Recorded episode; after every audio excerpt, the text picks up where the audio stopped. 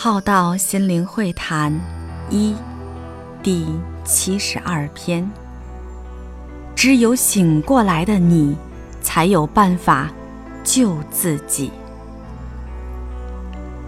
外面只是一份缘，利用外面，内修里面。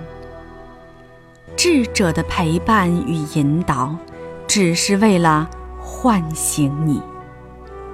只有醒过来的你，才有办法救自己。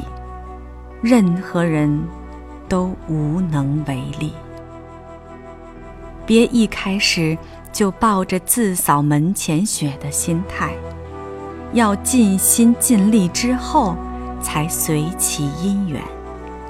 以放得下的心态来尽心引导，让自己成为别人可以变得更好的环境，是一种不勉强的自然运行与尊重其因缘与选择。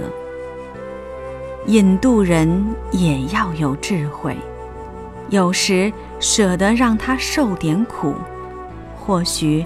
法缘才进得来，但若只顾自己，社会上哪还听得到真理大法？也无师的存在。